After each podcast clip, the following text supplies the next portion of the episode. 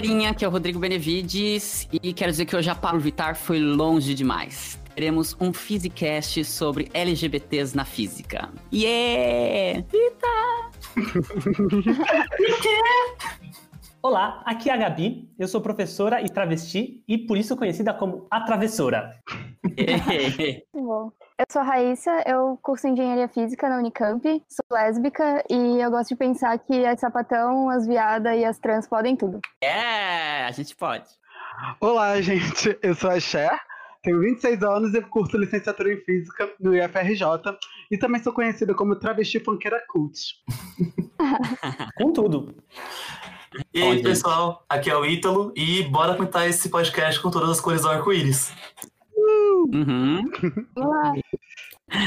Muito bom. Isso aí, minha gente. Então, para comemorar o mês do orgulho LGBT, a gente reuniu aqui no Physicast, chamamos convidadas muito ilustres e a gente vai conversar um pouco sobre como é isso, né? Como é ser LGBT e fazer física ou relatos Uh, como que isso se casa ou se descasa. Espero que vocês gostem. Espero que tenha muita, muito arco-íris nesse episódio de hoje. Bom, então vamos começar a quebrar essa simetria, gente, em 3, 2, 1.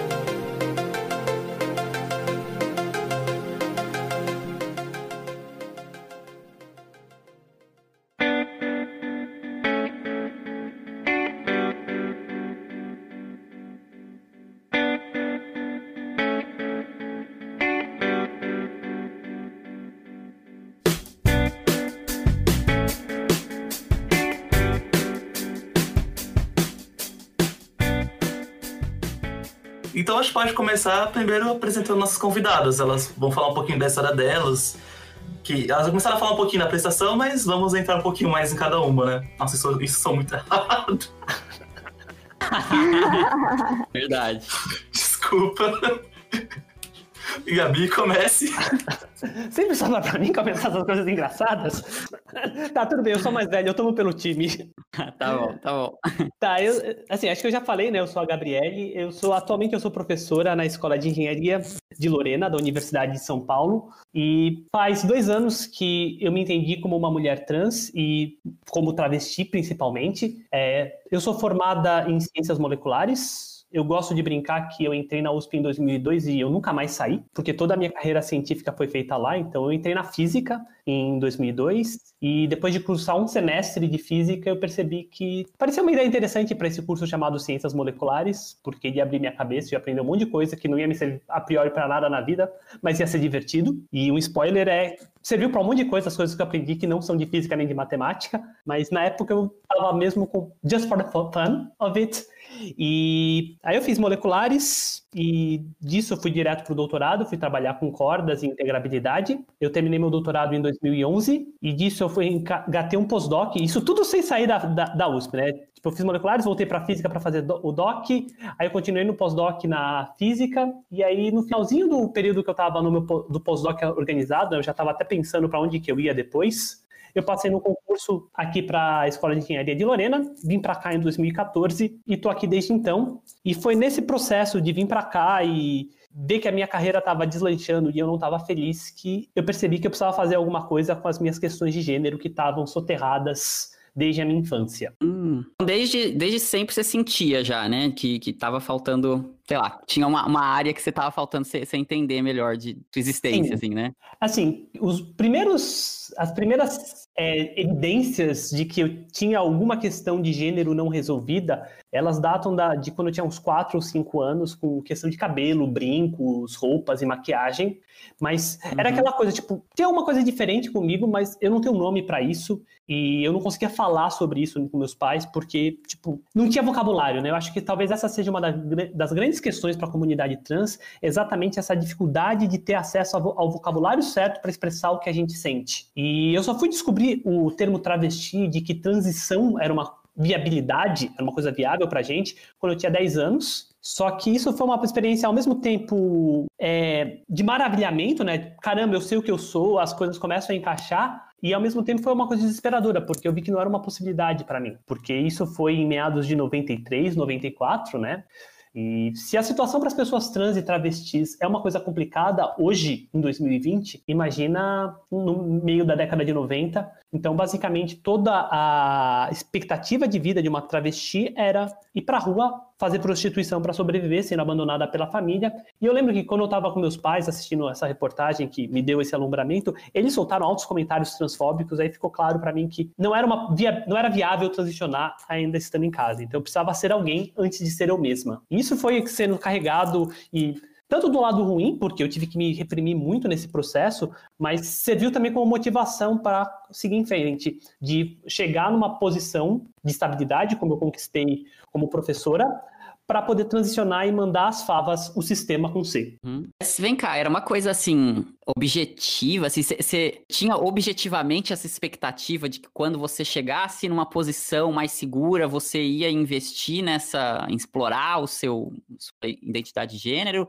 Ou era uma coisa mais assim que, sei lá, estava mais lá no, no, no, fundo da sua cabeça, assim? Como é que Não, era, mais ou menos? Assim, era uma ideia razoavelmente concreta, pelo menos quando eu estava no final do ensino médio, algumas coisas ficaram claras. Eu pensava assim, ah, quando eu estiver na faculdade eu transiciono, porque eu vou ter um pouco mais de estabilidade. Aí, óbvio, na faculdade você não tem estabilidade nenhuma. A única coisa que você pensa, ainda mais se você está fazendo física ou qualquer curso mais voltado para ciências duras, é estudar. E eu falei, tá, tudo bem. Quando eu me formar, eu vou começar, vou fazer um doutorado. No doutorado eu vou ter bolsa, vou conseguir me sustentar com a bolsa e eu posso mandar o sistema Favas. Não aconteceu. KKKK, porque... Bolsas. KKKK. Mesmo sendo privilegiado ai, ai. e conseguindo uma bolsa da FAPESP, é, não dava. Eu precisava ainda dos meus pais e eu sabia que não era uma possibilidade de contar com eles se eu transicionasse. Então, falar, ah, tudo bem, quando terminar o doutorado, aí eu entrei no pós-doc. Tinha dinheiro para me manter, porque bolsa de pós-doc era boa, não sei como é que tá agora. Imagino que continue boa, só que é mais difícil de conseguir. E só que não tinha estabilidade nenhuma. Era um contrato de dois anos e depois, sei lá, e aí fala, tá, tudo bem, vamos ver se eu consigo passar num concurso. Aí eu passei num concurso e ficou, tá, tem um monte de coisa para ficar estável aqui. Então foi um processo de procrastinação e conforme eu ia, mais procrastinava, mais confortável eu ficava em, em não fazer nada. Por mais que doía, por mais que as crises disfóricas fossem fortes, o risco de perder tudo que eu tinha conquistado me assustava. Indo, né? Com certeza. Difícil, né? Essa, essas decisões são sempre muito complicadas, né? Imagina. Bom, só imagino, claro, né? Mas... É, comigo teve que chegar naquela situação ou vai ou racha, e o racha era, tipo, suicídio. Então, ficou muito claro que, tipo, eu tinha duas hipóteses para minha vida, ou suicídio ou transicionar. E assim, tipo, se eu transicionasse e não desse certo, a gente podia voltar pro plano A, que era o suicídio. Então, foi, tipo, cheguei numa situação que era no-brainer decidir o que fazer. Eu tinha uma árvore decisória e que uma coisa precedia a outra. E se não funcionasse, a gente voltava para outra. Então, por sorte deu certo. Tá muito mais feliz agora, então, né? Ah, muito mais. Ah, fico feliz que deu certo, né, é, e Cher, você tem uma história um pouco diferente. Você tá na graduação, você. É, assim, uh, eu desde, desde, tipo, desde criança, eu nunca tive muitos, muitos problemas de, de expressar o gênero que tinha me sido imposto, sabe?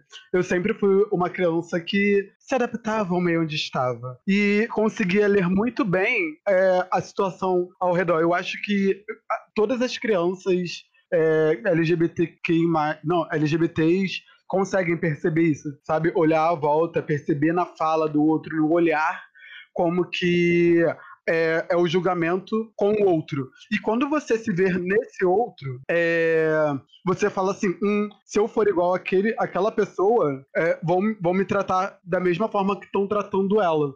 Então, desde criança, eu sempre tive essa visão, então eu sempre procurei me adaptar bastante. E nunca duvide quando uma pessoa trans quiser parecer cisgênera, porque ela vai conseguir. Porque é, o medo, a, a, o medo do que, de tudo que pode acontecer faz ela conseguir faz, ter essa expressão, sabe? Que, ninguém, que as pessoas olham assim e não consigam não consiga pensar, nossa, sério que você é trans porque foi o que os meus amigos me falaram. Quando eu, eu falei assim, então, gente, eu sou uma pessoa trans. Nossa, você nunca falou sobre isso, nunca percebi. Eu falei, é, mas são questões que eu venho desde sempre. Eu pensei, eu comecei com a ideia de transição em 2009, sendo que nessa época eu estudava no Colégio Militar do Rio de Janeiro e é, é, um, é uma, é, então é uma, é uma, era uma escola militar, meu pai é militar e eu pensei, se eu fizer isso agora, acabou pra mim. Tipo, não vai ter mais eu. E eu decidi. Não sei, gente, eu juro. Eu não sei o que aconteceu, mas parece que a ideia de transicionar entrou numa caixinha dentro da minha cabeça que estava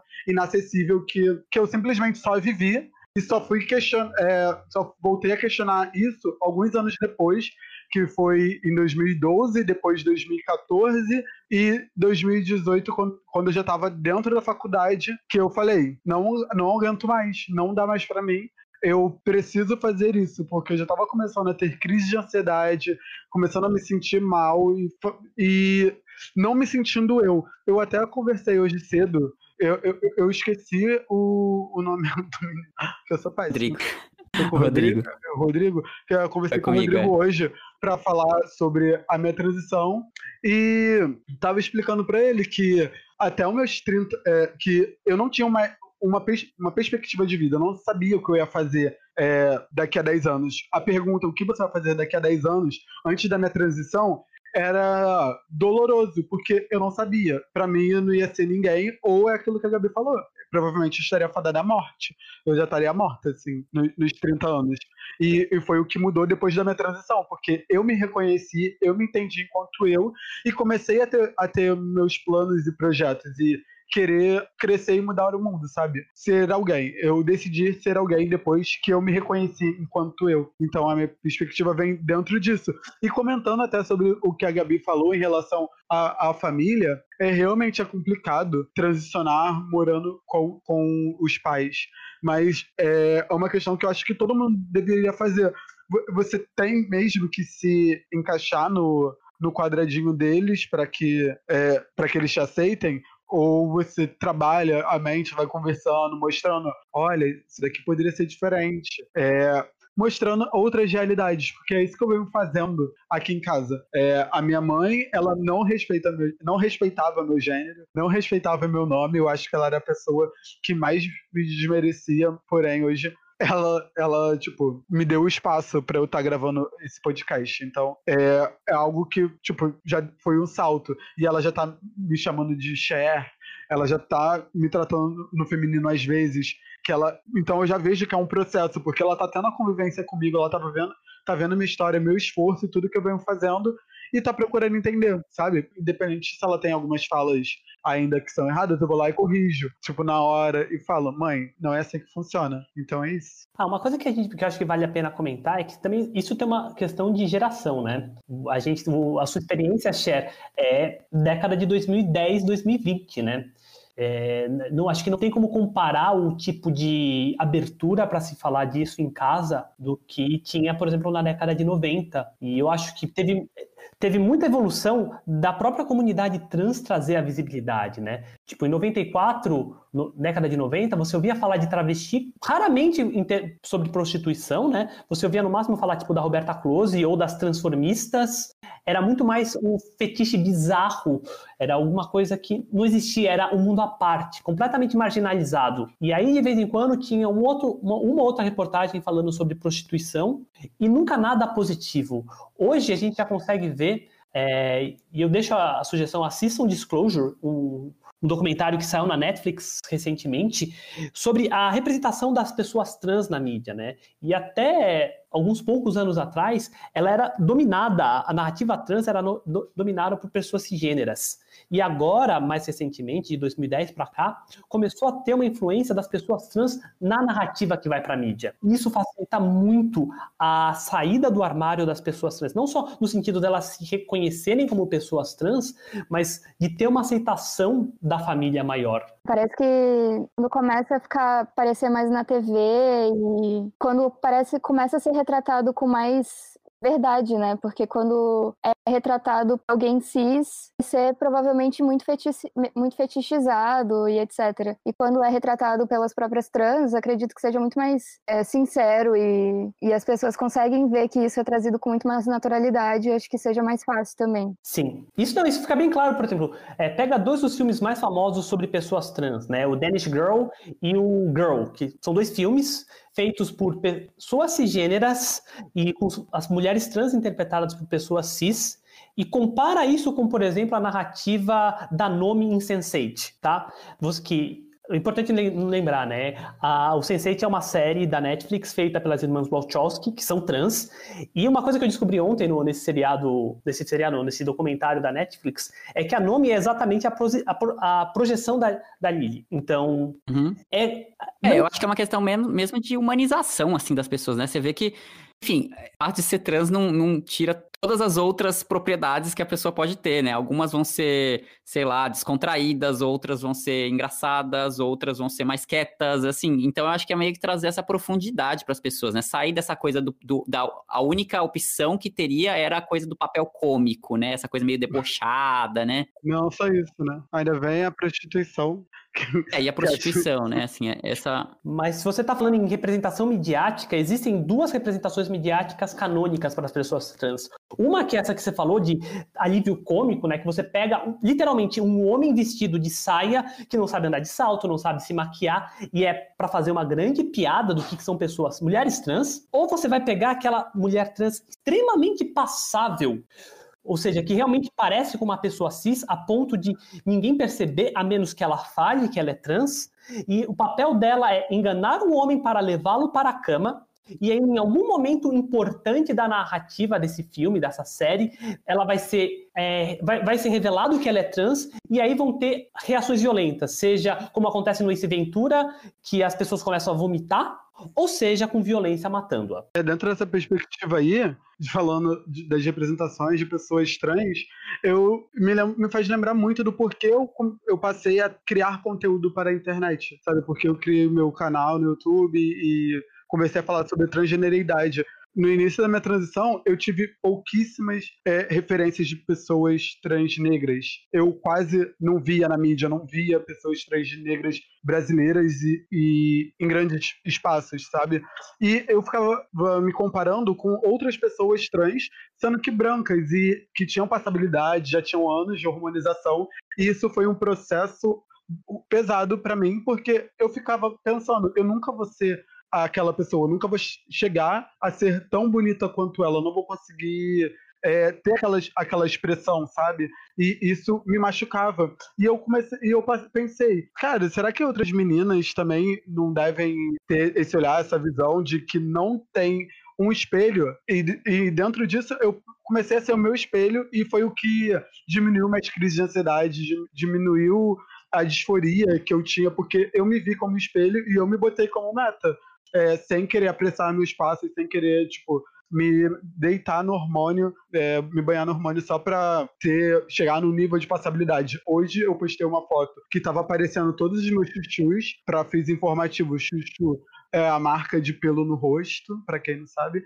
E eu, eu tô tentando lidar com o meu corpo, aceitar, aceitar entender que o meu corpo é trans, para diminuir esse processo que é tão doloroso, que a gente já sofre para chegar até aqui. E quando chega, ainda tem que sofrer mais. Eu falo, não, eu vou tentar trabalhar minha mente para conseguir, sabe? É, e outra coisa que eu acho que é interessante, para complementar esse corte racial da passabilidade, tem muita questão da idade, né? Uhum. Porque eu fui transicionar quando eu tinha 34 anos. Meu corpo já tinha sofrido os efeitos da testosterona por mais de 20 anos. E aí tem, bate exatamente nesse mesmo dilema que a Cher falou. Como é que eu, eu vou encaixar a minha passabilidade nessa situação. Eu precisei também criar essa questão de reconhecer a beleza do meu corpo a despeito das expectativas que eu tinha gerada ou por uma cisnormatividade ou por me comparar com meninas trans que começaram a transição quando elas tinham 15, 16 anos, ou seja, não tiveram um estrago muito grande pela testosterona.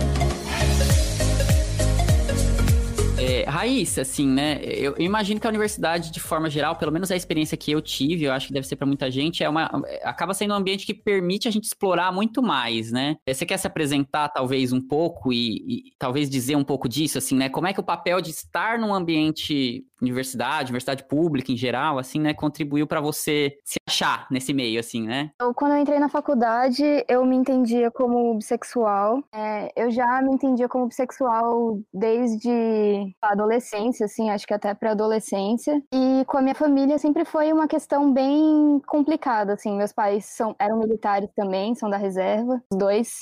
E, sei lá, tipo, quando eu lembro que eu mudei de colégio uma vez, acho que começar o ensino médio, eu mudei para um outro colégio que era mais puxado nas exatas, assim, porque eu já sabia que era mais para aí que eu queria. E era só homem nas salas e ele é, já se sente desconfortável ali por ser uma das únicas mulheres. E aí você ainda acaba se descobrindo como, nossa, talvez eu goste de meninas. E aí você começa a perceber que seus pais não são muito agradáveis com essa ideia, assim. Tipo, Tipo, é, eu lembro que quando eu era criança, por exemplo, eu só brinca... eu brincava muito mais com meu primo do que com as minhas primas. E eu lembro que uma vez a minha mãe me levou na pediatra, que era amiga dela, e falou assim: Ah, eu não sei se a Raíssa é afim do primo dela ou se ela é sapatão. Eu tinha, sei lá, uns oito anos, sabe?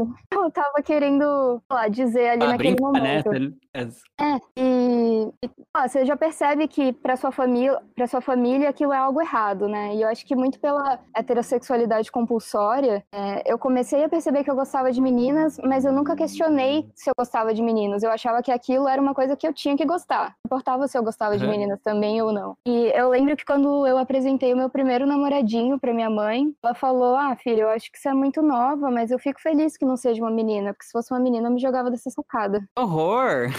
Tipo, Com quantos anos isso? Tinha uns 14 anos. É. Então foi assim, uma adolescência assim bem pesada. Tipo, no, na escola, os coordenadores me conheciam e conheciam meus pais, e eles falavam, chegavam e falavam.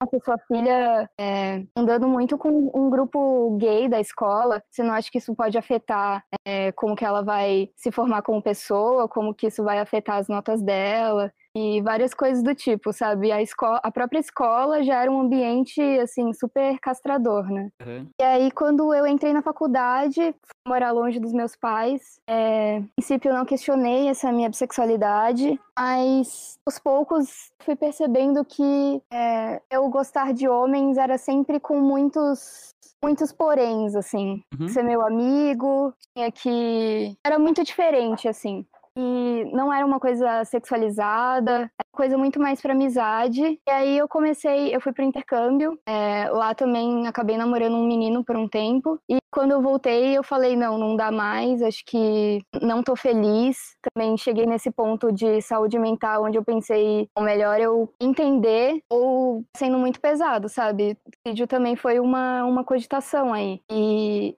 Acho que a primeira aceitação que foi de mim mesma, de me entender como mulher lésbica, foi complicado, assim. Eu lembro que eu fui para minha psicóloga, ainda bem que eu fazia terapia. Fui para minha psicóloga e voltei chorando e não consegui contar para os meus pais, assim, a princípio. Quando eu contei, a reação deles já foi um pouco melhor, talvez já por eu ser um pouco mais velha do que na época da minha adolescência. Hum. Mas também foi bem complicado, assim, porque pais, eles acham que necessariamente por você ser lésbica, você vai se masculinizar e talvez vá, sei lá, meu pai chegou a perguntar se eu ia transicionar também. Falei, não, pai, gênero é gênero, orientação sexual é outra coisa. E uhum. isso, assim, hoje em dia eu me identifico como uma mulher lésbica, faz uns três anos, três anos e meio, uma namorada. É, minha família hoje em dia se dá super bem com ela, minha mãe adora ela. E...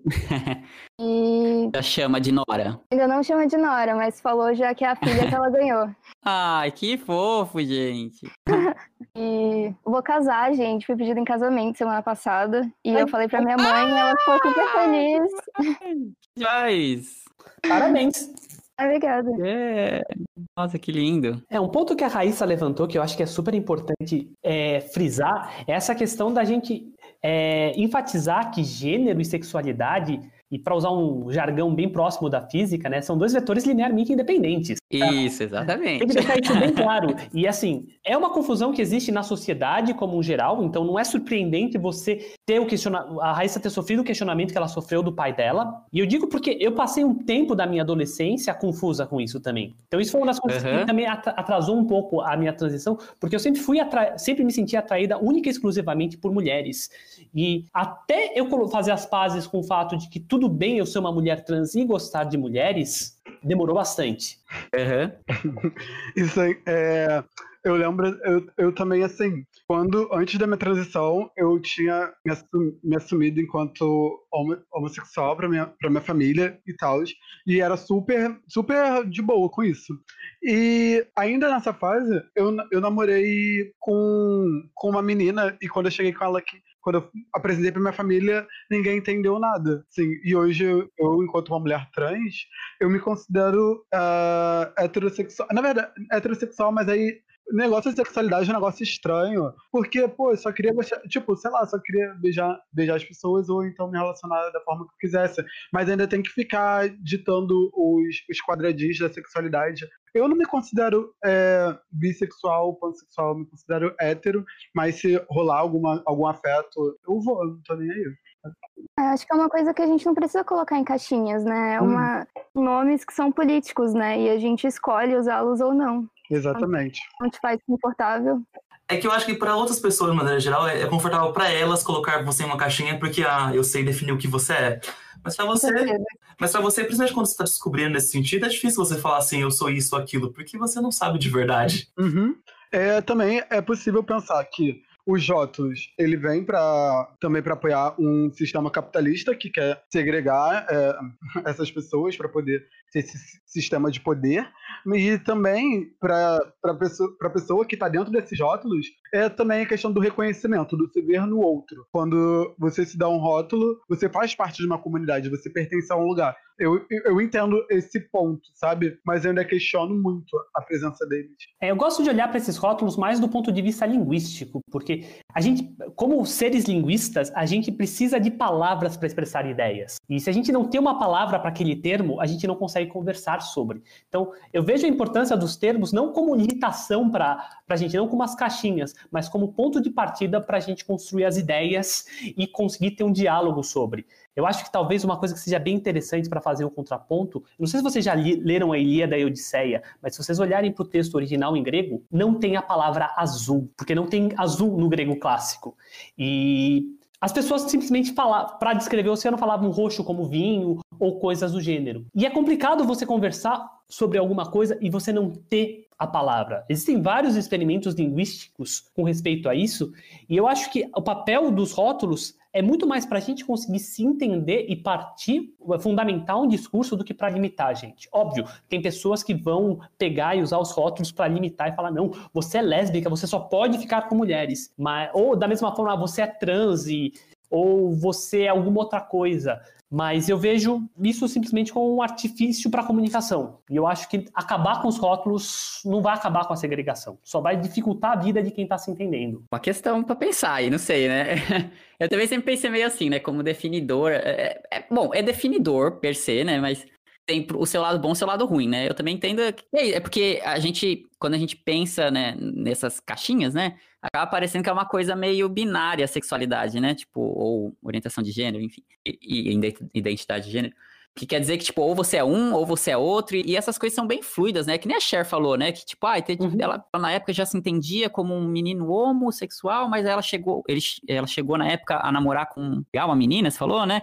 Então, essa coisa assim que você tá se descobrindo, né? Ah, é, inclusive eu ia falar também a história pessoal minha, né? Com meus, sei lá, 17 anos mais ou menos, minha mãe descobriu que eu tinha ficado com um menino, aí mó tenso, tal, não sei o que, me mandou pra uma psicóloga. Eu nem sei que, que, nem sei de onde a minha mãe tirou aquela psicóloga mais péssima, gente. Nossa senhora. Eu lembro que na primeira sessão, assim, aquela coisa tensa, tipo, você é moleque, tá ligado? A última coisa que você quer falar é com uma estranha sobre você ter pegado um menino, assim, sabe? E aí, e eu lembro que a psicóloga ficou batendo muito na tecla de que não, mas é, eu falava um pouco de tipo, ah, minha mãe não me entende, né? E ela ficava muito, não, mas você tem que saber o que você é pra, pra sua mãe conseguir te entender. Hoje, com a, minha cabeça, eu fiquei de coisa absurda, tá ligado? Eu era moleque, tava me descobrindo, sei lá o que que eu era, tá ligado? Como assim eu tenho que saber? Família ia, tem que me aceitar porque eu sou, né? Então, é, é muito louco. Então, é esse desejo da, das pessoas colocarem em caixinha, acaba tem esse viés também, né? Assim, você coloca, tem que te colocar numa caixinha, né? Não é só, só a necessidade da definição, mas a necessidade da, exclusão do resto, assim, né? Tipo, vou te colocar naquela caixinha para você não ser todo o resto. Meio isso. Então, aí eu já acho que eu puxo um pouco pro, pro nossa coisa, vamos pra física, assim, né? Física, ciências exatas. Posso só fazer um comentário sobre o que você falou? Porque, assim, basicamente, Pode, essa, essa, discussão que a gente tá tendo, ela não é nem tanto sobre os termos ou a terminologia, é muito mais sobre sexismo posicional do que qualquer outra coisa. É você entender hum. um dos rótulos como o oposto do outro. E aí que tá o erro, não é no rótulo em si. É. É falar que a pessoa é lésbica, mas é você entender que só uma mulher só pode se atrair por um homem e um homem só pode se atrair por uma mulher e usar isso na definição de masculinidade e feminilidade. É muito mais do que o rótulo lésbica, o rótulo gay, o rótulo trans. É alguma coisa muito mais subjacente ao nosso modo ocidental de entender as coisas, de atacar o gênero e a questão da sexualidade, que está baseado em dois polos opostos do que os nomes que a gente usa para dar. É, eu, eu, enfim, é um, com certeza tem, tem muitas vias de olhar para olhar isso, né? É, não, com certeza tem essa, essa coisa da definição, né? Da sociedade precisa te definir. E aí eu acho que, que, que acaba tendo, a ideia que eu queria puxar é um pouco disso, assim, né? De como existem as caixinhas definidas, mais ou menos, de onde a gente deveria estar, né? Aí, aí tem, às vezes, algumas pessoas que acabam fugindo dessas caixinhas, né? E acho que tem muito. É, a gente tá nesse processo muito contínuo, esses últimos, essas últimas, sei lá, duas décadas, pelo menos, de mudar um pouco essas, essas visões, né? Mas eu imagino que todo mundo de nós aqui na infância, assim, tinha pouquíssimas referências de pessoas que se identificavam com quem nós nos tornamos, né? Que realmente estariam nesse mundo, né? Fazendo física, engenharia física, né? É, as nossas referências são sempre outras, né? Assim, se fosse um homem gay, em geral, quem que era a minha referência na, na infância, né? Seria, talvez, sei lá, Clodovil, por exemplo, era um, um gay famoso que eu lembro da infância, né? Era sempre essa coisa mais costureiro, né? Quando é o, é, quando é o pais gay, cisgênero, é essa coisa ou da, de trabalhar com moda, ou maquiador, né? O que é ótimo também, né? Enfim, lindo, babado, adoro, mas não é só, né? Assim, cada essa coisa de que colocar completo na, na, em todo o pacote que vem junto com essa ideia do que é o homem gay. Aí isso, enfim, também é para mulher lésbica, também para as pessoas trans, né? Então, enfim, correndo aqui, filosofando um pouco, né? Mas assim, uma coisa que você está falando, né? Basicamente o que você está fazendo é desenhando os estereótipos que a sociedade é, calcada na visão do homem cis, hétero, branco, capacitista, racista e hétero, é, homotransfóbico tem do mundo. A gente está podando, é, a gente está falando que um, um, homem gay só pode ser aquilo porque um homem heterossexual que definiu a norma, ou que a gente diz que é normal, muito embora esteja muito longe de qualquer definição minimamente razoável de normalidade, falou. Não, uma... tá, você tá super certo, é, né? Hoje a gente tá redefinindo o que é o normal, né? É meio, é basicamente isso, né? Redefinindo por outras óticas. É que nem você falou da, da, da, da representatividade de pessoas trans no cinema, né? A partir do momento que as pessoas trans começam a falar quem elas são, né? Aí você muda qual que é a, como ela tá sendo representada, né? Sim. É, eu. Só o Rodrigo começou a falar da cadeia acadêmica, mas me surgiu uma dúvida, é, especialmente para a Gabi, é que quando você transicionou, você trocou o seu nome. Sim. E em questão assim de artigos e coisas assim, é uma questão por acadêmica mesmo. É, como que você você mudou o título do seu nome em artigo anteriores? Isso é possível fazer? Como que foi? Assim, aqui me consta da pesquisa que eu fiz, não é possível você mudar assina... o nome com o qual você assinou um artigo que já está publicado, tá? Eu ouvi falar de alguns casos que alguma pessoa trans conseguiu mudar, mas foi uma briga homérica que eu não sei se eu teria pique para fazer. E, por sorte, a maior parte dos meus artigos foi assinado como GVeder. Então, basicamente, para resolver esse problema, eu coloquei um vínculo na minha escolha do nome. Eu, tive, eu fui obrigado a escolher um no, meu no, novo nome, começando com a letra G. Não que isso tivesse sido um grande problema, mas é, é, isso, com isso eu conseguia manter os meus artigos. Infelizmente, o meu artigo que tem maior, maior citação, que não, é nem um artigo de física, ele foi assinado com o meu nome morto. Então, eu adoraria pelo menos mudar o nome nesse artigo, mas não é uma coisa prática de se fazer. É, em geral, as revistas são bem restritivas a mudanças pós, né, assim... Publicação, sim. É, mas eu acho né? que, que vale juntar as acadêmicas que já têm artigo publicado com nome morto para ver como formas de fazer essa reivindicação, porque é direito nosso. Se eles dão pra gente o direito de ter o nome social na academia, nos espaços, é, esse mesmo direito tem que valer pro trabalho que você prestou, sabe, pra sociedade, pro que você deu pra elas.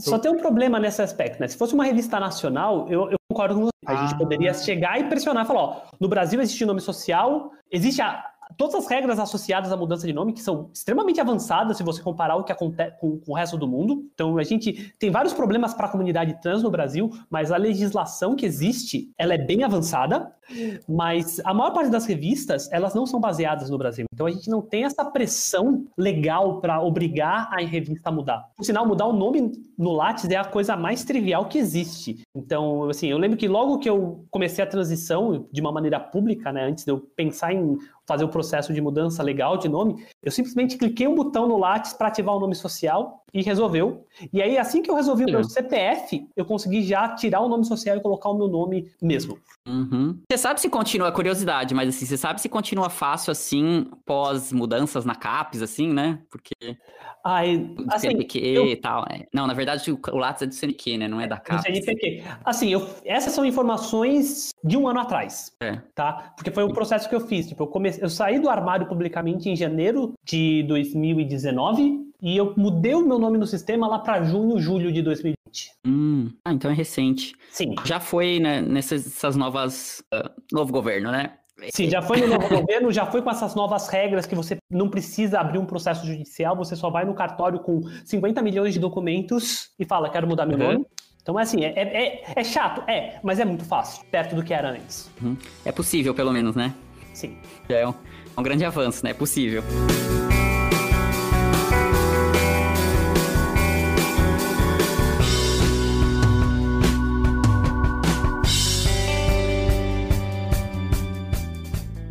E, e Cher, conta um pouco, como é que é a sua vivência na, no campus, assim, com, com, com os professores, como é que é? É, então, já vou logo avisando que as minhas vivências dentro do, do, do IFRJ não pode servir como parâmetro para as outras meninas, porque é, não, não sei se vocês já conhecem o modelo dos, dos institutos federais, que eles vêm para alcançar as, as zonas longe das, das grandes é, longe dos grandes centros, sabe? É, e assim, eu estudo no campus de Nilópolis, o meu campus tem uma militância muito forte, sabe? É, tem diversos coletivos, tem os núcleos, tem o núcleo de gênero, é, de necessidades específicas, tem o, é, o núcleo negro, e a gente sempre teve voz lá dentro. Quando eu entrei no, no IFRJ, eu não tinha nenhuma noção de militância, não militava sobre nada, mas com o tempo eu fui ganhando espaço.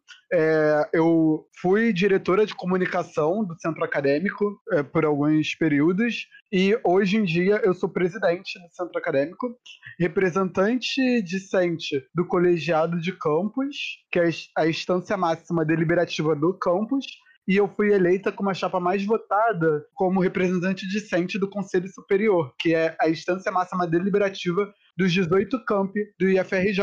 Então, é, é uma Que vivência. bicha babadeira é essa, gente? Então, é isso que eu É isso? É uma vivência muito diferente, porque eu, eu não sei se foi sorte de ter pessoas boas ali ao meu redor que sempre me deram esse espaço, me deram abertura, mas eu também vejo porque eles que eles admiram o que eu fiz antes, sabe? Porque eu sempre vim fazendo a luta pelos, pelo corpo discente, é, ocupei o IFRJ em 2006, sabe? E, e eles conse- conseguiram reconhecer isso esse, esse ano.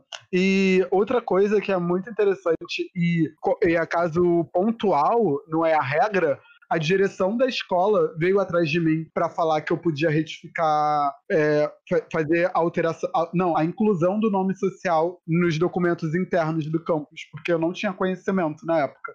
Isso foi há dois anos atrás. Então, a minha vivência dentro do FRJ é um sonho de princesa para qualquer pessoa trans, sabe? E, e ao invés de pegar isso, botar como regra para falar para todas as meninas, não vai para a faculdade porque você vai conseguir, vai dar tudo certo para você porque deu para mim.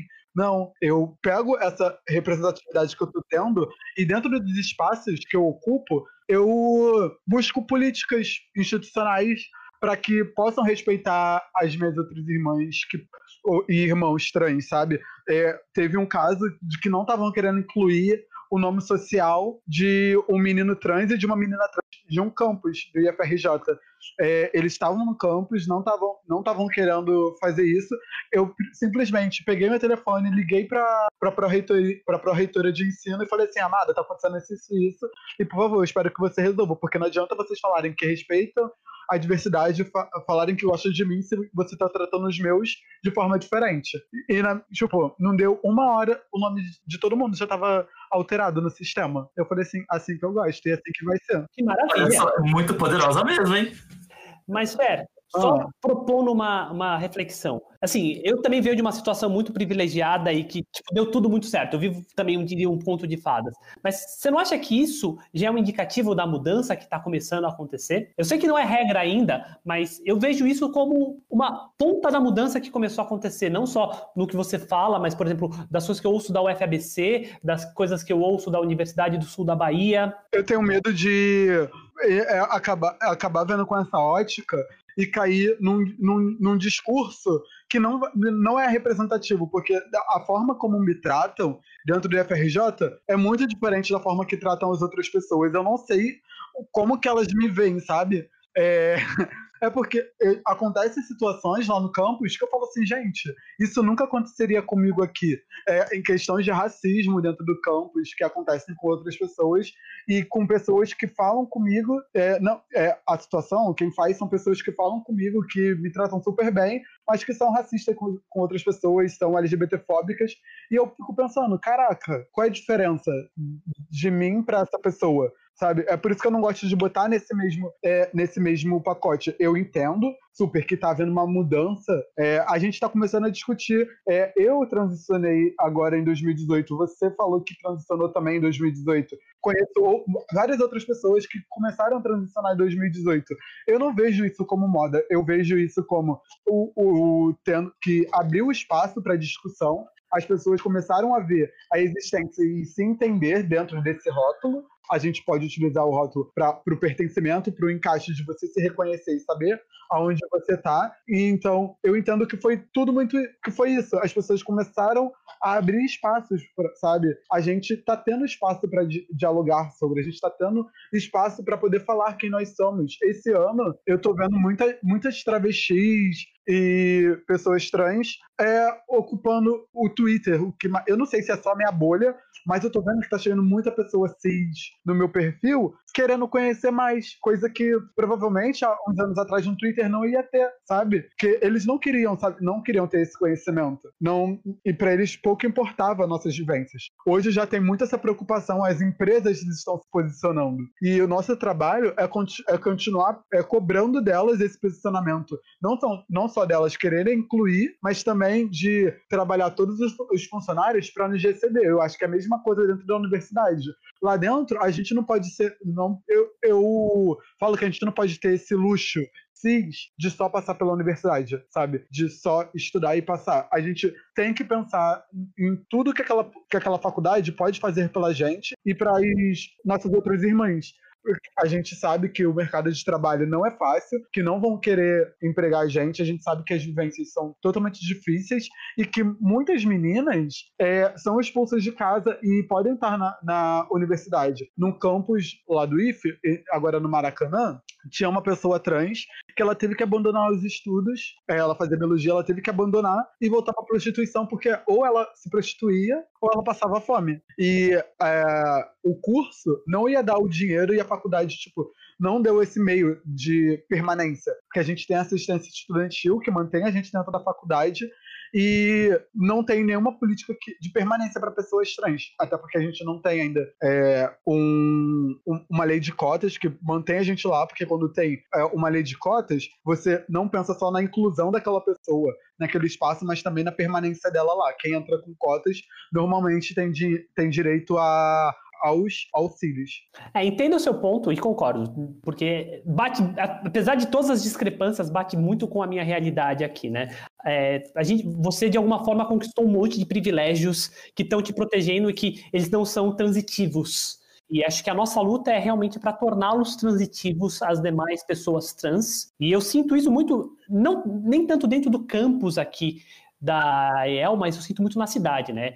É, Lorena é uma cidade razoavelmente pequena que está no polo católico do país, isso é importante frisar, né? A gente está entre Aparecida e Cachoeira Paulista, e é uma cidade com bastante influência militar, né? Tem um grupamento do exército, sei lá o quê, também estou um pouco importando.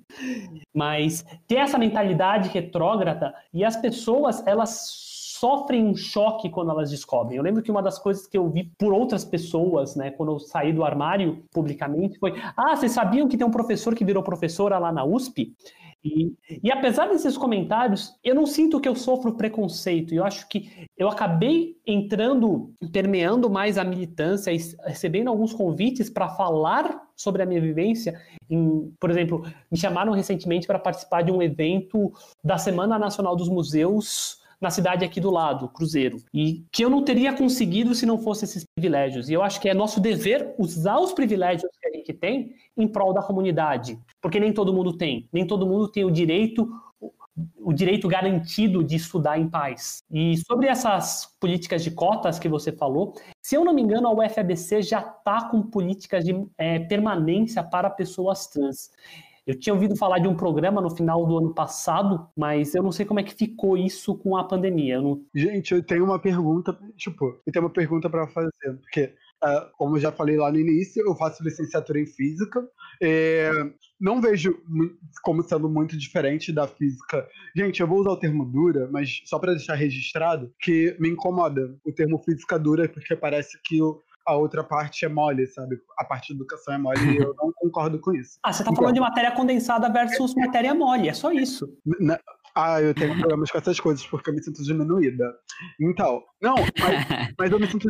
Mas as pessoas diminuem de verdade. Porque assim, eu, então, eu postei no grupo da, da UFRJ de física é, perguntando se as pessoas conheciam outras travestis negras, outras pessoas trans negras travestis, ou travestis que cursavam física, porque eu queria fazer, uhum. criar um artigo, montar um artigo, escrever um artigo falando sobre as vivências de pessoas trans negras e como que é o espaço acadêmico da física, que é, a gente sabe que ele, ele é elitista, cis, é, masculino e branco, sabe? Uhum. É, então, eu queria saber das minhas outras irmãs como que é esse, esse espaço. E eu fiz essa pergunta, se conheciam outras pessoas, porque eu queria escrever o artigo. Começaram a me criticar. Algumas pessoas me criticaram, falando que isso não era física de verdade, que eu, não, é, que eu tinha que escrever matéria de física dura, porque, é, sei lá, começaram a inventar várias paradas já. Eu falei assim, gente, eu faço, licencia, eu faço licenciatura e eu trabalho na área da educação.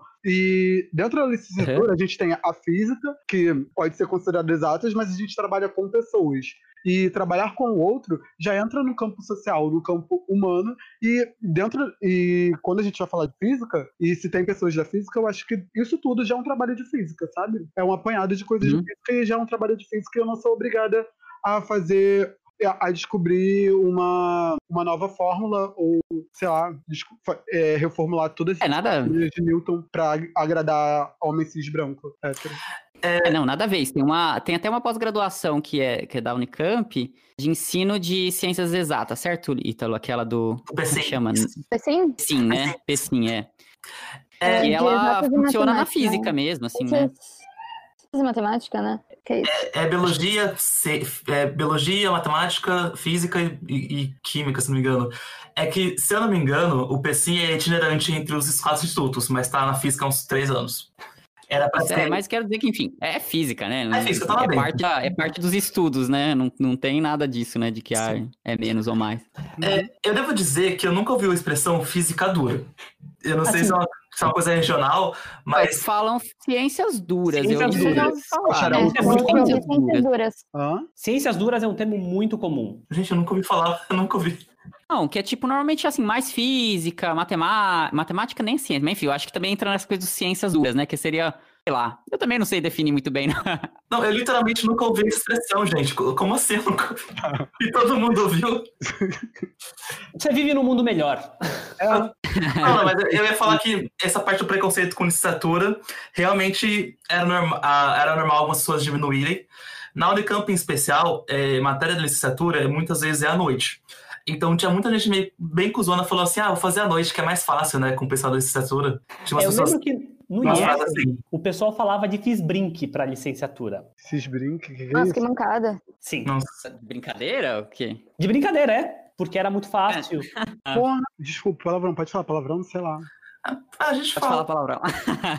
Mas o próprio exame de pós-graduação em física, tipo, ele tem vários preconceitos contra o licenciado, porque eu acho que a maioria das grades de licenciatura engloba muitos, muitas, muitos conteúdos que tem no. Nossa, me veio. Faltou o nome agora. É, O exame no- unificado. Eu, Não, é, exame- é, isso, é. eu é, não, é verdade mesmo, né? Pô, É só se pra, você faz tipo... licenciatura, você tem que correr atrás de muita coisa por fora. Mas assim, nesse aspecto eu não sei se é um preconceito de verdade, porque o bacharelado e a licenciatura têm propósitos completamente diferentes. E é por isso que são cursos diferentes. Tipo, a ideia do, do bacharel é ir para a universidade fazer pesquisa, né? Pensando na física, porque a física não existe fora da universidade no Brasil, infelizmente.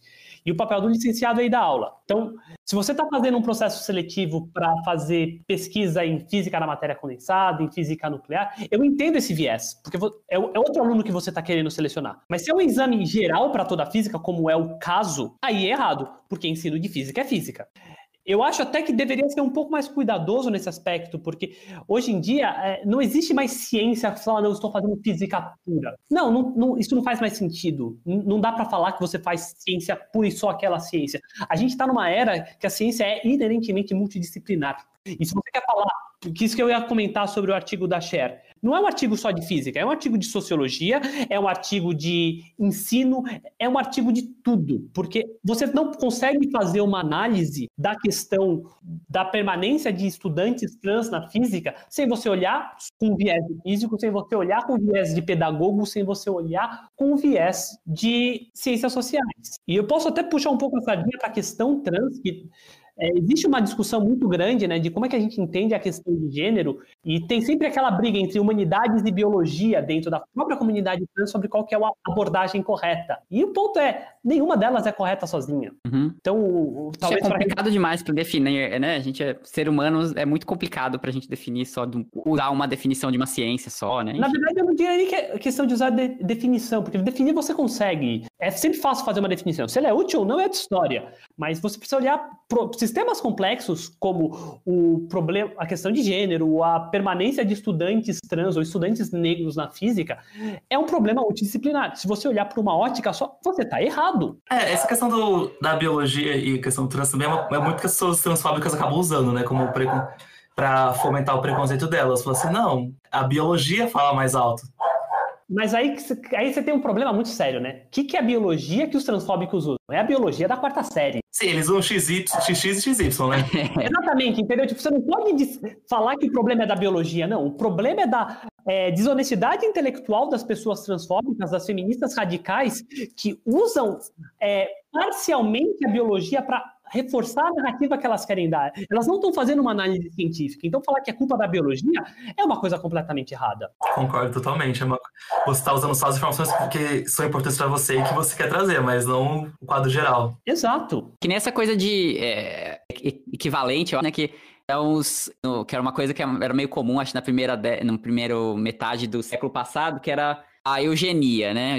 Os estudos dentro da bio- biologia a entender, tipo, ah, diferenças de raças, né? E tinha muita, muito argumento pseudocientífico, né? Que as pessoas faziam pra dizer, ó, e tinha muito disso, e acho que até um pouco antes, na verdade, né? Mas, tipo, ah, o formato da cabeça de pessoas negras é assim, assim, assado, por isso elas não conseguem, sei lá, estudar física quântica, entendeu? Eram umas conclusões assim que você fica, gente, que coisa absurda!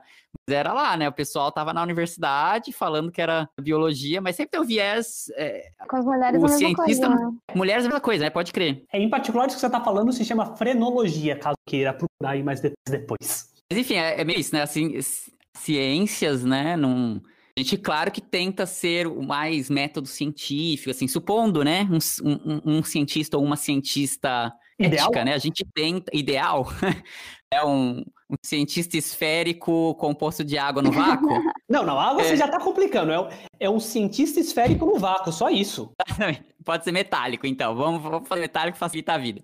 Nossa, per- depende Não, mas da é- situação, hein? Se você colocar Mas- metálico, vai ter umas coisas aí no meio, vai ter que ter condições de Mas- contorno. Condição de contorno, você vai É um, é um metal topológico ou não? O que, que você está falando aí? A gente, minha gente. Bom, né? Física 3 aí pra facilitar minha vida, vai, gente. Vamos comentar alguém qualquer aí, né? É. Então, né? Mas aí você considera né, o cientista ideal lá, né? Eticamente, falar, ah, não, então, né? Todas as conclusões dele vão ser neutras, né? Assim. Mas isso existe, né, gente? A gente tá. Todo mundo tem um monte de background, né? Seja, seja algo que a gente queira, seja. Nem sempre é uma coisa perversa, claro, né? Mas a gente tem um monte de background, né? A gente tem tem as nossas visões, nossas perspectivas, e, e naturalmente a gente vai olhar para os nossos resultados uma certa visão, né? Com a visão que, de quem a gente é, né? Então, acho que isso é, é legal a gente sempre ter em mente, né? Que, claro que isso não quer dizer que assim, a ciência como em si é, é, sei lá, ideologizada, como muita gente quer vender às vezes, né? É só não esquecer de que as pessoas são pessoas lá, né? Não são seres vácuo esféricos. Não, e é para isso que existe toda essa questão de você ter revisão por pares cega. Porque quando você escreve qualquer coisa, é óbvio que você vai colocar o seu viés político, ideológico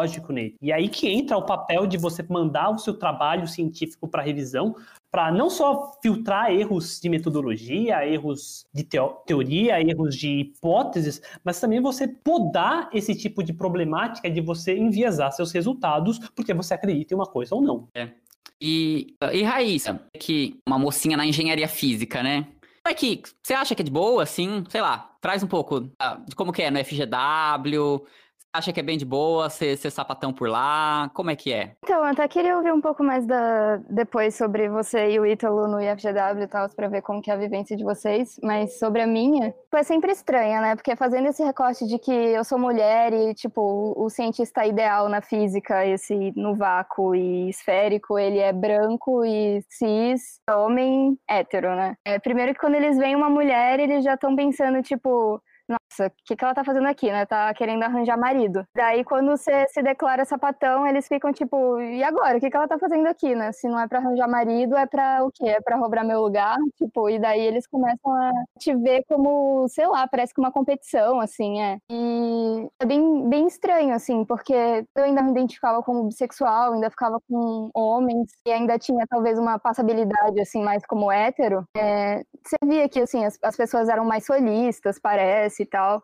E depois, você se identifica como sapatão, ela já, tipo, te vem automaticamente meio que como uma pessoa subversiva e mudam o jeito como elas te tratam. E é bem bizarro, assim. Eu, eu sinto isso principalmente no IFGW, que foi onde eu me descobri sapatão. Mas no lugar onde eu trabalho, o, o Synchrotron, né, o, aqui no CNPEM, em Campinas, é, eu sinto uma, uma aceitabilidade maior, assim. Não sei se talvez porque eu sinto uma aceitabilidade maior como mulher lá dentro, que eu sinto que no IFGW ser mulher é muito difícil, muito difícil mesmo. E, e lá, tipo, eu sinto que é algo mais tranquilo, assim. É, eu entrei lá tem um ano e meio que eu estagio lá. E, assim, o pessoal do meu grupo, pelo menos, é bem tranquilo contra a minha sexualidade. Tipo, eu sou bem aberta com eles. E, assim, lógico que sempre tem que educar e tal. Algumas coisas que eles falam, mas nada também que não custe muito fazer, já que eu sei que eles não estão fazendo aquilo por maldade. Sim, por falta de, de saber mesmo o, o termo certo de falar ou o que falar. Mas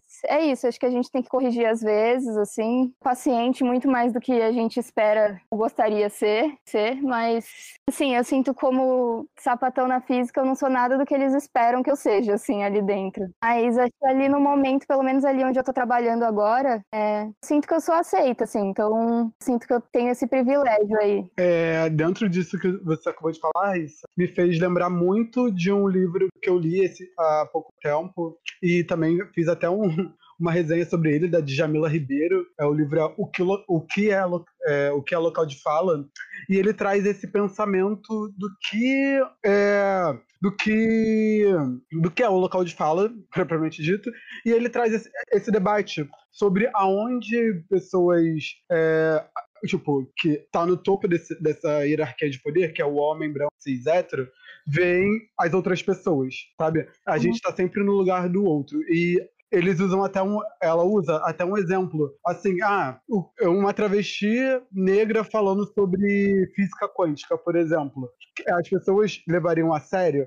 É sobre isso que ela deveria estar falando? É porque normalmente vão bater palma, vão é, dar espaço e visibilidade se ela estiver falando sobre as dores dela. Se ela estiver falando sobre se ela falando sobre a vivência dela como travesti. Exatamente. Se uma pessoa Eles... negra estiver falando sobre racismo, uhum. ou uma pessoa LGBT estiver falando Exatamente. sobre homofobia. Né? É sobre isso. Se a gente estiver falando sobre física é ou qualquer coisa que eles não estão uhum. esperando, né? Não tem, não tem validade, porque. É, é, não sei, porque eles não esperam isso nunca da gente, mas a gente tá lá e a gente vai ocupar e vai mudar esse espaço. Não, eu acho que é um pouco mais do que não esperar da gente, né? Como é. se a gente estivesse roubando o lugar de fala deles.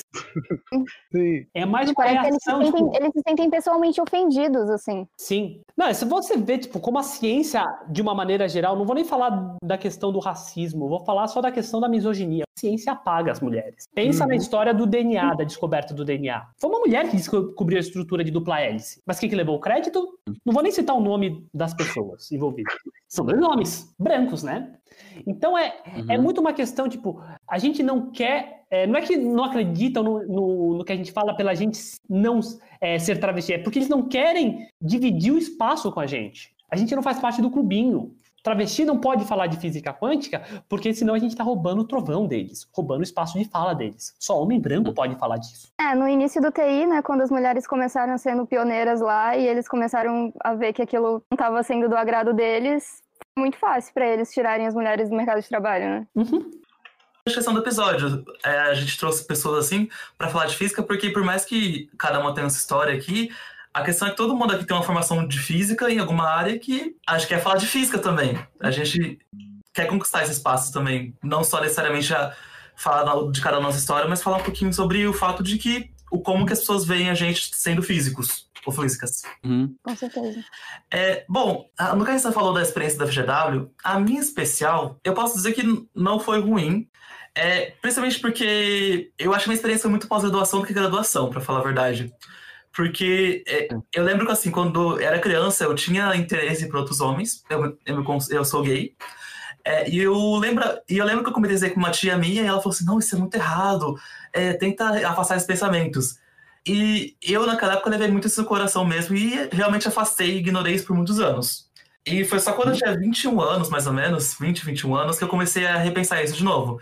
Eu estava na graduação, eu estava no terceiro ano da graduação, e foi bem nessa época assim que eu comecei a repensar, quando eu fiquei com o primeiro homem minha, que eu fiquei na vida. Então, toda a minha experiência então, na universidade até então foi sendo como um cara hétero. Ou, na verdade, um cara como não falava de nada, porque eu não saía com mulheres também. Eu. Uhum. Ao mesmo tempo um nerd, eu... orientação sexual, nerd. Exato. Exato. Eu não saía com mulheres, mas também não saía com homens. Então, é, a minha experiência era muito assim, eu só estudava. Então, nesse sentido, assim, eu não. E mesmo assim, demorou um pouquinho para poder ser confortável comigo mesmo, porque eu, é, eu trabalhei muito mesmo nesse sozinho mesmo, que eu primeiro falava pra mim mesmo que eu era bi. É, e isso é um pouquinho meu preconceito. Não que não existam pessoas bis, existam pessoas bis de verdade. Tanto que o meu, tanto que o meu nome. nome é, só porque. Não é uma transição. Não é uma transição, só porque para mim eu, foi uma coisa. De, isso para mim foi uma coisa que eu me chamei assim para me sentir. Eu odeio falar isso, mas menos, né? menos pior. Porque eu tinha um preconceito com mim mesmo. Mas hum? é, existem pessoas bis, tanto que o namorado atual ele é bi, e não é porque ele tá transicionando pra ser gay de verdade. Ele é hum, bi mesmo. É o que é, ele dentro, é. Dentro disso que tu tá falando aí, é, a, a, eu, eu, vejo como sendo a gente tentando nos agradar e agradar é, as pessoas que a gente tem medo, sabe, de decepcionar. Porque, por exemplo, durante o meu processo de transição, eu me considerei uma pessoa não binária, sabe? Gender fluid, que transitava entre os dois gêneros, mas hum, eu acho que muito mais para agradar a mim mesma, de poder expressar é, minha feminilidade, mas também para agradar a minha família, meus pais, tipo, mantendo esse espaço. Não que pessoas não binárias não existam ou que a não binariedade seja uma transição para você se tornar um homem trans ou uma mulher trans, mas foi simplesmente aonde eu pude é, estar por um momento para poder me descobrir e me entender, sabe? Eu entendi muito bem o que você quis dizer em relação a pessoas bis. É um compromisso que você faz para você começar o uhum. processo de aceitação. Exatamente. É, para quando. Isso é, é completamente compreensível, né? Assim, é. né? É... Às vezes pega muito da heterossexualidade compulsória também, né? Que Você acha que aquela é sempre uma opção? É que exista outra opção. É. É, eu só complementaria com o que você falou, Raíssa, para cis heteronormatividade compulsória. Claro. Sim. É. É, e no meu caso foi bem assim. é, lá no fundo eu sabia que eu não era bi, porque eu nunca me interessei por mulheres, eu nem ficava com mulheres. Mas aquela coisa assim pra. Uhum. Ao mesmo tempo também é aquela coisa pensando um pouco nos meus pais, porque se eu falasse meus pais que eu era bi, eles iam ficar assim, ah, mas tem uma esperança ainda. Ele não foi, Uhum. embora- ele não foi, ele não foi totalmente pro inferno. É, vai, vai casar. Um dia ele vai casar, Não, né? Com a né? mocinha. Um sobre raiz de dois pro inferno e um sobre raiz de dois pro céu. Exato. Mas aí, mas aí, como isso eu, foi um processo que eu foi muito interno meu, na hora que eu tava pronto para me assumir e, e me assumir para os outros, eu já tava no meu último ano. Então, a minha experiência de graduação foi muito assim, é, muito mais uma construção interna minha do que ver os outros reagindo com isso. É, mas umas coisas me ajudaram, por exemplo, acho que a Raiz vai conhecer. Tem o Ari, que é, da, que é um professor da matemática, de MEC. E eu, eu acho que ele foi muito importante para mim para ver como era natural ser gay e não tinha nenhum problema, porque ele é, ele é purpurina, basicamente. e, assim, questão de respeito essas coisas ser estado para os alunos nunca foi um problema para ele. Então, isso que me ajudou. É, internamente ajudou bastante a cada vez ver assim, ah, ter pessoa, uma pessoa gay uma posição de poder e falou assim, ok, dá para ser também. Uhum. Professor da Unicamp e tudo mais, ter um marido, é, e ser abertamente, então isso ajudou bastante. É, mas eu lembro que assim, eu comecei- quando eu comecei a contar para as pessoas, eu comecei a contar para os amigos, amigos próximos. E eles foram totalmente assim, ace- me aceitaram totalmente. Eles falaram assim: ah, eu sou gay. Falou assim: ah, eu já sabia. Mas ok. É, e na pós, em especial, na pós eu. A minha experiência de pós ela não foi muito. Até agora não foi muito, tipo, sair com muitas pessoas, assim. Eu, como meu grupo de pesquisa é muito pequeno, então eu contei para as pessoas e eu meio que tive o privilégio de contar para as pessoas quando eu estava pronto para contar. E não as pessoas saberem na hora que me veem. Então, nesse sentido, a- o que me incomoda no FGW às vezes são umas piadinhas assim que você sempre ouve e que de- às vezes te incomoda, às vezes você fica "Ah, héteros. Uhum. Oh, no, not again. É, é porque tem umas piadinhas assim, ah, umas, é aquelas piadinhas muito, que eu acho que assim, tem umas pessoas na, muitas pessoas na física, que elas acabam sendo mais gay do que eu, às vezes, que elas se- eles ficam se pegando, se abraçando, e você fica assim, ah, mas, mas não, Só na broderagem. é só na broderagem, que Broderagem. não é tipo pegando, se beijando, mas ficam tipo, ah, ficam juntinhos assim, fica, ah, e eu fico tipo, nossa. E depois eles ficam frase, só com uma frase assim, não, é, mano, tudo bem. Não, não, não, nada assim não, só, só brincadeira aqui. Fica, Masculinidade Isso é frágil, né? realmente heterosse- heteronormatividade compulsória frágil, né? sim. E tinha sempre aquelas piadinhas assim, ah, não tem nada pior que beijar um homem, que às vezes você fica, tipo, e às vezes você fica, ok, né? Não acho isso, mas. E tem um, e, mas questão de professor, eu nunca tive nenhum problema com professor, exceto um ou outro que solta piadas assim, que é aquela coisa que você meio que. É muito trabalho, pela, é muito esforço você, fala, você tentar problematizar Uhum. isso na hora que você fica. Tem que não vale a pena pra você. É, não vale a pena, mas você fica com os comentários, você fica, gente, sério. Em Mas pleno ok. 2020. É. É. Mas nesse sentido, assim, minha experiência com uma experiência de verdade foi muito na pós. E na pós eu não sei porque as pessoas são mais velhas ou porque simplesmente o meu grupo de amigos na pós é muito, é muito aberto. Quando eu contava pra cada um deles, eles ficavam, ok. Uhum. Ele, é, eu acho que foi mais, o mais engraçado foi uma vez que eu tava contando pros amigos meus que eu tinha terminado de fazer o exame de qualificação pro mestrado e eu contei pra eles. E eles ficaram o quê? O quê? Como assim? Você é gay? Eu falei assim, é. E aí teve uma amiga que falou assim, é. Eu já sabia. Obrigado pela informação que eu já sabia. É, meio que isso. Mas acho que a questão assim, de ser ruim foi mais com família mesmo. Família que foi um problema. Que. É, para minha mãe foi meio problema, foi meio surpresa porque assim, eu sou um filho único e eu sou muito mimado por ela.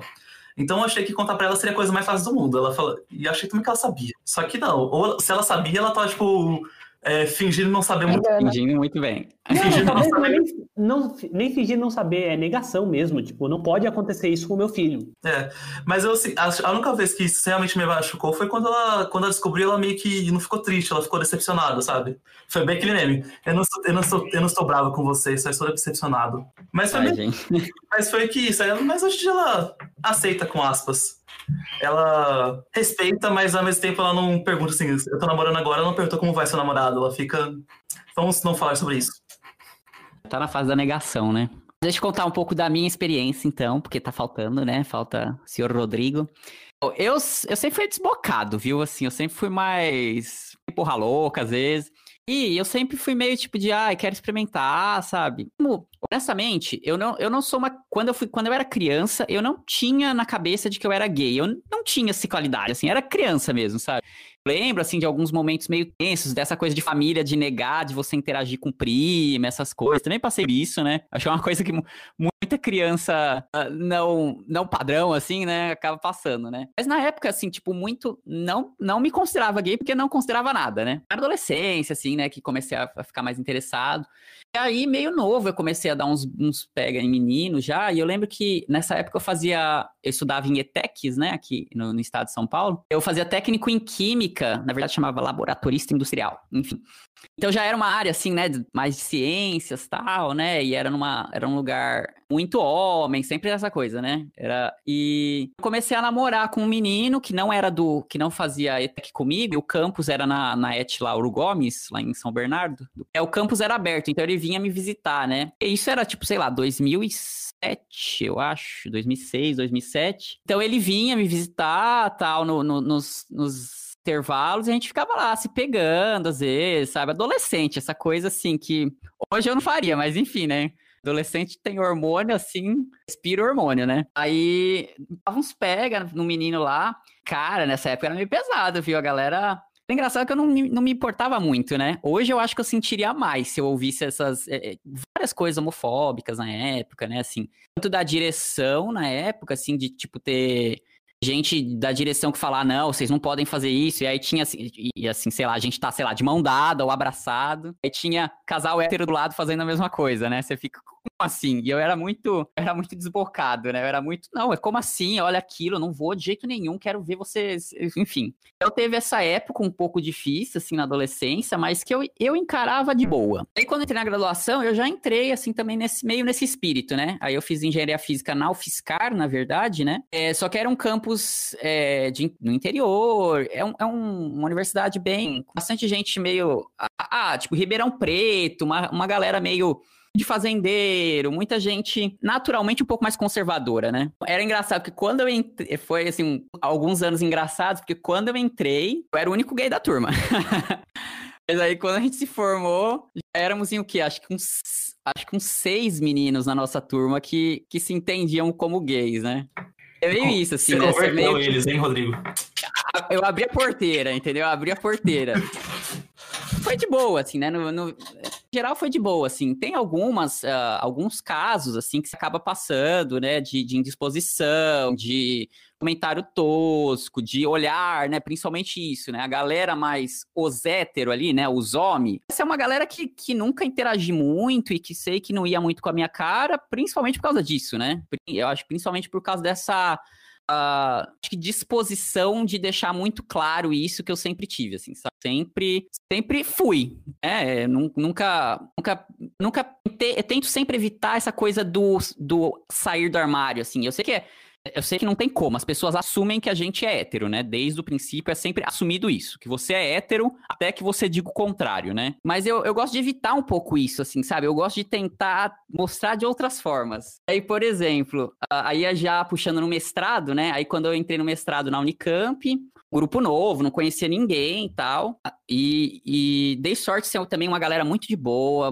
todo, muito, muito, todo mundo muito querido. Mas eu lembro que logo no comecinho, assim, os primeiros meses, eu namorava um menino da, da Unicamp também. Uh, eu nunca tinha falado nada sobre sexualidade com o pessoal, né? O pessoal colega de trabalho, né? E aí um dia a gente foi no bandejão a jantar. E, e aí eu combinei de encontrar meu namorado, né? É isso. Eu cheguei um belo momento, tava os pessoal do lab do lado. Aí eu, ah, aí beijei ele na frente dele falei, ah, gente, esse é meu namorado. E, gente, uma galera assim, abriu o olho bem grande, assim, sabe? Falou, sabe uma coisa, aquela coisa de tipo, vamos, vamos manter a tradição, né? Não pode demonstrar só um pouco meio, né? Tipo, eita porra. Eu imagino muito a, cabeça da galera bugando, assim, tá ligado? De tipo, gente, o Rodrigo é viado esse tempo inteiro, a gente não sabia, sabe? E. Mas uma coisa que eu tô dando na Unicamp especial é que na Unicamp isso é, é um lugar que, assim, uma bolha que de aceitação muito maior, muito maior que o geral, embora tenha esses casos que a gente é. comentou a Unicamp como um todo é um lugar assim que eu não tenho, não tenho medo de andar de mão dada, por exemplo. Que é uma É, coisa eu que... acho que não é que não existam homo e transfóbicos, né? Acho que eles são. Acho que os pensamentos ah, preconceituosos, de forma geral, assim, as pessoas reprimem muito mais, eu acho, né? Não é, não é aceito, né? Não é coletivamente aceito lá, né? Diferente de outros espaços, né? Sim. É meio isso, acaba sendo realmente. Da, da física, tipo, auto-interrompendo, assim, no meio da, da, da piada, falando, não, acho que agora, nesses tempos de agora, eu não posso mais fazer essa piada, né? Eles, eles não deixam de ser aquilo, eles só escondem Meu mais. orientador também, meu orientador também já teve situação dele cortar comentários. Eu nem tava perto, mas cortar comentários é, toscos, homofóbicos, né? Que fala, não, ó, o Rodrigo é, faz parte do grupo agora, a gente não aceita esse tipo de coisa.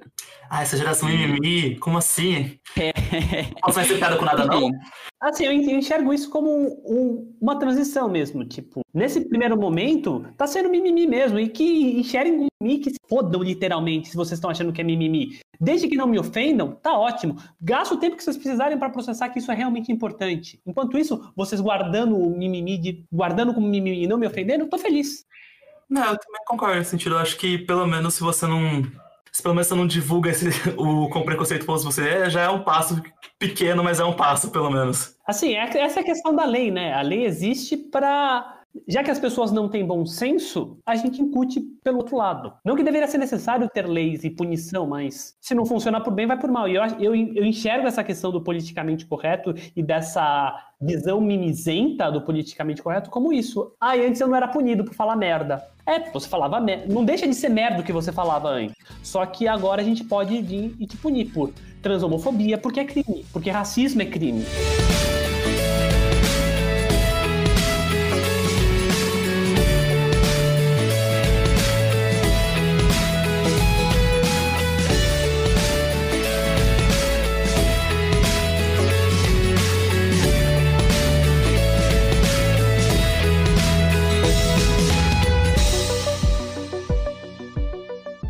Meninas, eu acho que a gente já tá com um tempo bom de episódio, acho que a gente podia encaminhar pra finalizar, né? Aí, eu não sei se vocês querem ah, passar recados, a Cher, talvez, que, que você tá envolvido em alguns projetos, se você quiser falar alguma coisa, a Gabi, Raíssa também. Acho que a gente podia dar um tempinho agora pra vocês meio falarem alguma coisa, se quiserem. É, então, é, eu gostaria de agradecer o convite para estar aqui falando com vocês, é, trocando ideia, e que eu acho importante a gente trazer esse recorte, tanto de identidade de gênero como de sexualidade, É, e também apresentar para vocês o meu projetinho chamado Conquista Enem, meu projeto não, né, porque por- ah, vou falar meu porque só eu que estou aqui no momento, mas o meu projeto Conquista Enem, que está sendo conduzido de forma maravilhosa por uma equipe de mais ou menos 60 pessoas, sabe? E a gente está produzindo conteúdo digital para a galera que não tem dinheiro para pagar um curso para vestibular ou tem dificuldade de se, se preparar para o Enem sozinho. Então, a gente posta esses materiais nas redes, no YouTube, no Twitter e no Instagram.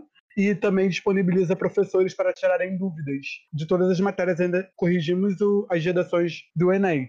Atualmente tem uma, tem uma galerinha maravilhosa que está na, na linha de frente. Eu não estou podendo estar, porque eu estou fazendo muita coisa e eu vou pegar mais uma responsabilidade, mas elas estão fazendo um trabalho ótimo e é isso que eu queria falar Uhum. para vocês. A gente pode deixar os links na, Por favor, vou mandar depois todos no, para no vocês. episódio. É, É, man- manda no grupo pra gente, a gente divulga. a Gabi ou a Raíssa querem deixar um recadinho pra gente? Uma coisa, enfim, não sei. Bom, queria agradecer também pelo convite aí, muito legal. É, e não sei se vocês já tiveram. Eu não assisti todos os episódios do, pod- do podcast de vocês, então não sei se todo mundo aqui conhece o Sirius. Então acho legal darem uma pesquisadinha aí no nosso acelerador. E vai ser aí inovador aí no mundo. E isso, agradecer mesmo. Um beijo. Ah, eu queria agradecer pelo convite, pela oportunidade de falar. Eu adoro falar, acho que vocês devem ter pego falo mais do que vocês talvez estivessem esperando. É... É, foi bem fácil conduzir a a entrevista com vocês três, na verdade. Foi bem tranquilo. Ah, que bom. É, assim, eu tenho bastante presença no Twitter, talvez nem tanto quanto a Cher, mas a gente milita por lá e fala dos- das nossas vivências com pessoas trans na física. Então eu recomendo que sigam a Cher e me sigam lá, porque a gente tenta compartilhar algumas, alguns pensamentos bem interessantes. E eu tô com começo de um projeto de podcast, ele ainda tá bem no começo, a gente só tem um episódio piloto, chama MamoCast. Ele está disponível no Spotify e no anchor.com.br mamocast. E a gente deve estar tá começando a soltar com mais frequência alguns episódios a partir do segundo semestre desse ano. Ah, legal. Do que, que vai ser o podcast? A princípio é um projeto de divulgação científica sem muitos vieses, né? É ser curto, então, tipo, isso foi uma das coisas que eu deixei bem claro quando eu estava começando a. Pro... Na verdade, quem é, quem é a principal idealizadora do, do projeto é a minha esposa, a Rebeca. E eu falei assim: eu, é legal o projeto, mas ele tem que ser curto. Eu não tenho paciência para ouvir podcasts muito grandes. Então, a ideia é fazer divulgação científica de uma maneira bem enxuta e sem nenhum termo técnico na medida do possível e pegando atualidades. A ideia principal é trazer, porque assim, a gente tem um projeto de divulgação científica aqui na, na EL chamado Mamutes na Ciência. Mamutes é o totem da atlética de, daqui, então por isso Mamutes e Mamucast. E hum. a ideia era dar continuidade a esse projeto mesmo nesse período de quarentena, que a gente não pode ter seminários. Então a, ideia original hum. era trazer coisas para o público daqui, mas a gente vai abrir para todo porque por que não mais um podcast de divulgação que não, né? Eu acho que é muito importante. Precisando. E também mostrar Legal. um pouco o que é feito aqui em Lorena, né? Porque acho que ninguém nunca, quase ninguém nunca ouve falar do que acontece na Escola de Engenharia de Lorena. Nós somos meio que o, a, a unidade patinho feio da USP. Ah, legal, legal. Manda o link também, a gente põe no, na descrição do episódio. É, tá bom. Ítalo, alguma coisa também? Não sei. Bom, Alisar eu, você? Pode ser. É, bom, eu gostaria de agradecer a todos vocês por ter acessado o convite. Eu acho que foi uma conversa muito boa que é, espero que as pessoas gostem do episódio. Acho que vai ter umas pessoas que vão ficar mimimi. Eu pensei que isso aqui era um podcast de física e não disso, mas ao mesmo tempo acho um episódio muito importante de lançar. E eu acho que, sei lá, se pelo menos uma pessoa ou duas ouvirem e falar assim, nossa, que legal, tem pessoas que são assim na física, por que não seguir física também? Eu acho é excelente. E é, é, isso. Bom, se quiserem tirar dúvidas pra gente, é, mandem e-mail pra gente, physicast.oficial.gmail.com. Caso vocês também queira falar pra gente no Twitter, é, é, o, o Twitter é só Physicast, o Instagram é Physicast Underline Oficial. E é isso, gente. Até a próxima. Tchau, tchau. tchau, gente. Ah, tchau. tchau.